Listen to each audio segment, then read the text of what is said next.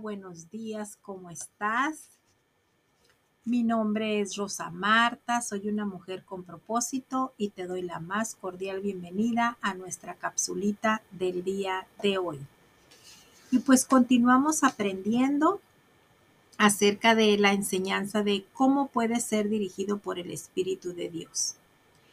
Hoy vamos a ver el episodio número 2 y nos habla acerca de que el hombre es un espíritu eterno. Y dice en Génesis 1, 26 y 27. Entonces Dios dijo, hagamos al hombre a nuestra imagen conforme a nuestra semejanza. Y creó Dios al hombre a su imagen, a imagen de Dios lo creó. En Juan 4:24, la palabra dice, Dios es espíritu, y los que le adoran en espíritu y en verdad es necesario que adoren. Entonces aquí podemos ver que el hombre es un ser espiritual, él fue hecho a semejanza de Dios. Y Jesús dijo que Dios es espíritu. Así que el hombre necesariamente sí o sí debe ser espíritu. En primera de Tesalonicenses 5:23 la palabra dice: y el mismo Dios de y el mismo Dios de paz os santifique por completo y todo vuestro ser, espíritu, alma y cuerpo sea guardado irreprensible para la venida de nuestro Señor Jesucristo. Entonces, aquí nos confirma una vez más que el hombre es un espíritu y tiene un alma y vive en un cuerpo físico, que es lo que hablábamos en el episodio del día de ayer. Y cuando el cuerpo físico del hombre está muerto y en la tumba, el espíritu sigue vivo. Esta parte del hombre es eterna. Y los espíritus nunca, nunca pueden morir. Y el hombre es un espíritu. Pablo está hablando de la muerte física. Mira, aquí en Filipenses 1, 23, 24 dice, porque de ambas cosas estoy puesto en estrecho teniendo deseo de partir y estar con Cristo, lo cual es muchísimo mejor. Pero quedar en la carne es más necesario por causa de vosotros. ¿Qué quiere decir esto? Que aquí Pablo va a vivir, ya sea en el cuerpo o fuera de él. Pablo todavía va a vivir. Sí, él permanece o vive en la carne, puede enseñar a la iglesia de Filipos y ser una bendición para ellos. Esto sería más necesario para ellos. Sin embargo, podría ser mucho mejor para Pablo partir y estar con Cristo. Porque Pablo realmente estaba diciendo, voy a vivir en el cuerpo o voy a partir y estar con Cristo. O sea que de cualquiera de las dos maneras Pablo iba a vivir. Y tú te preguntarás, ¿quién va a partir? Y Pablo dice, yo, yo voy a partir. Pablo no estaba hablando de su cuerpo. Su cuerpo no iba a partir. Pablo estaba hablando de su hombre interior, el hombre espiritual, quien vive dentro del cuerpo. Y la gente se pregunta a veces, ay, precisamente hoy hace, hace rato, una, una hermana se hacía esa pregunta. ¿Acaso nos vamos a conocer en el cielo? Y siempre, siempre, siempre nos hacemos o nos hemos hecho alguna vez esa pregunta. Y yo te pregunto, ¿tú te conoces aquí en la tierra con las demás personas? O sea, encuentras a alguien y lo identificas y dices, ah, ya sé quién eres. Sí, ¿verdad? Mira,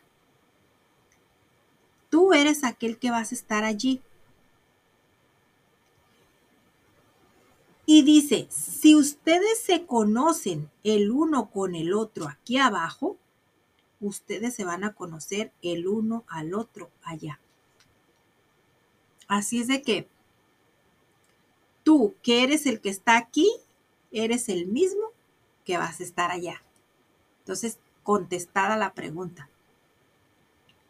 Sí nos vamos a reconocer en el cielo, por supuesto que sí.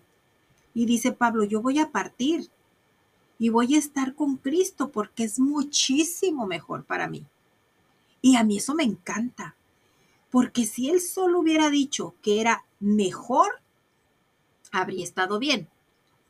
Ese término de mejor, pero Él dijo, es muchísimo mejor, o sea, lo decía con tanta pasión, porque Él decía, para mí el vivir es Cristo y el morir es ganancia, porque Él estaba seguro que también allá en la eternidad iba a vivir. Y saben, hoy veo con mucha tristeza que algunas sectas falsas enseñan que cuando un hombre muere, está totalmente muerto. Así como cuando se muere un perrito, ¿no? Pero no, el hombre no. El hombre es más que un cuerpo. Él es espíritu, tiene un alma y vive en un cuerpo. Otros dicen que cuando el hombre muere, su alma duerme. La Biblia no enseña eso. Algunos dicen que el espíritu sí se va, pero regresa como una vaca o como un perro o como alguien distinto. Pero no. La reencarnación no es, no está en la escritura en ninguna parte y es antibíblica. Si tú pensabas que era bíblica, pues no. La reencarnación no está en la palabra y es antibíblica y debes de mantenerte con la palabra de Dios, debes de leer la palabra para que no seas engañada. Y ella, la palabra, te va a resolver todos los problemas, todas las dudas que tengas en esta área. Todas las dudas que tú tengas te las va a resolver la palabra.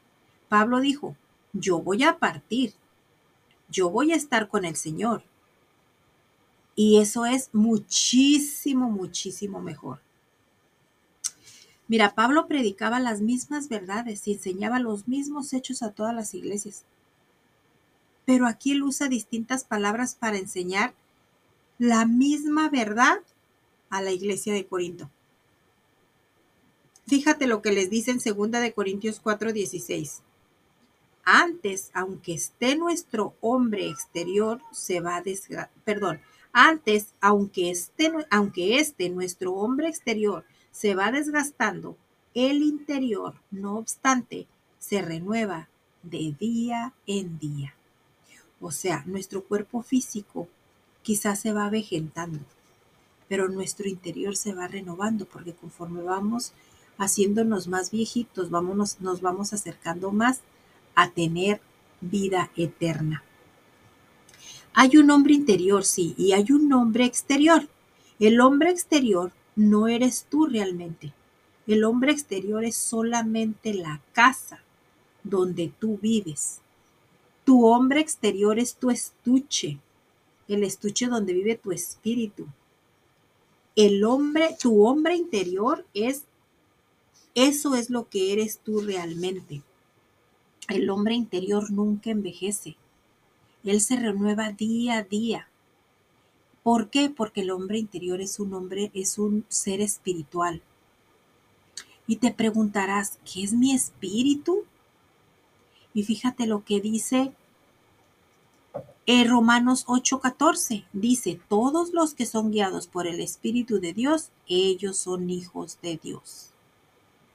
Así es de que recordemos que si somos guiados por el Espíritu, somos hijos de Dios. Entonces el versículo 16 dice, no, e, ese versículo nos da un poco de entendimiento acerca de cómo el Espíritu de Dios nos guía. Dice, el Espíritu mismo, o sea, Él mismo, da testimonio a nuestro espíritu de que somos hijos de Dios. O sea, en otras palabras, el Espíritu de Dios da testimonio al Espíritu del hombre. Y en Proverbios 20:27 dice, la ámpara de Jehová es el espíritu del hombre. Y de acuerdo con la palabra, Dios nos va a guiar a través de nuestros espíritus. Por lo tanto, debemos averiguar lo que es nuestro espíritu. Y recuerden lo que Jesús le dijo a Nicodemo. En Juan 3:3 le dijo, el que no naciere de nuevo no puede ver el reino de Dios. Y Nicodemo, siendo un hombre natural, solo podía pensar de manera natural, porque era un hombre natural. Por eso él, él dijo, ¿cómo puede un hombre nacer siendo viejo? ¿puede acaso entrar por segunda vez en el vientre de su madre y nacer? Pero ahí Jesús no le estaba hablando del nacimiento físico. Él le dijo, lo que es nacido de la carne, carne es. Y lo que es nacido del espíritu, espíritu es. Entonces Jesús estaba refiriendo al nacimiento espiritual. La esa parte del hombre que nace de nuevo es el espíritu. El espíritu del hombre es el que recibe vida eterna, la vida de Dios, la naturaleza de Dios. El espíritu del hombre es el que es hecho una nueva criatura en Cristo. Pablo llama al espíritu del hombre el hombre interior. Y Pedro llama al espíritu del hombre el hombre interno, el del corazón. Fíjate qué interesante. Y en primera de Pedro, eh, capítulo 3, versículo 4 dice, sino el interno, el del corazón, en el incorruptible ornato de un espíritu afable y apacible, que es de grande estima ante los ojos de Dios. Y sabes, en muchos lugares donde la Biblia habla del corazón, están hablando del espíritu. Este es el hombre verdadero. El pensar de esta forma te ayudará en, en, en, en si, tú, si tú piensas de esta manera, te va a ayudar a crecer tu fe, a crecer, a madurar en fe. Y cada vez que tú uses la palabra corazón en el Nuevo Testamento, tú sustitúyela por la palabra espíritu. Cuando tú veas en una Biblia en el Nuevo Testamento la palabra corazón, sustitúyela por la palabra espíritu. Y tú vas a tener una imagen mucho más clara de lo que la Biblia te está diciendo. El espíritu del hombre, que es el que nace de nuevo. En 2 de Corintios 5:17 dice, de modo que si alguno está en Cristo, nueva criatura es. Las cosas viejas pasaron y aquí todas son hechas nuevas. Aquí te está hablando del hombre interior. No puede estar hablando acerca del hombre exterior. Cuando tú eres nacido de nuevo y te conviertes en una nueva criatura, tú no recibes un nuevo cuerpo. El hombre exterior sigue como era antes. Si tú eras pelón, flaco, gordo, chaparrito, alto antes de nacer de nuevo, todavía lo vas a seguir siendo, te tengo noticias todavía lo vas a seguir siendo después de que nazcas de nuevo. Si tú tenías ojos cafés antes, todavía vas a tener tus ojos cafés después. El hombre exterior no cambia. Dios no hace nada con el hombre exterior. Tú tienes que hacer algo con el hombre exterior. Tú leyendo la palabra vas a aprender lo que Dios quiere que hagas con ese hombre exterior. Y luego, ¿qué es lo que tienes que hacer? Hacerlo, tomar acción. Porque la palabra te va a decir lo que quieres que haga, bien detalladamente te va a decir lo que quiere que tú hagas con tu hombre exterior. Y en ese momento, en cuanto leas la palabra y recibas la instrucción, hazlo. Porque sabes, Dios hace algo con el hombre interior. Él hace del hombre interior un nuevo hombre en Cristo. Él hace una nueva creación. Y con esto cierro. Cuando tú naces de nuevo, en el momento en que tú aceptas a Cristo en tu corazón y le dices, Señor, te entrego mi vida, ven y haz y guíame y, de ahora en adelante yo dejo que tú gobiernes mi vida a partir de ese momento tú ya eres una nueva criatura. Y todas las cosas viejas pasaron, ya el Señor no se acuerda de ellas. Todas las cosas son nuevas. Así es de que yo te invito a que analices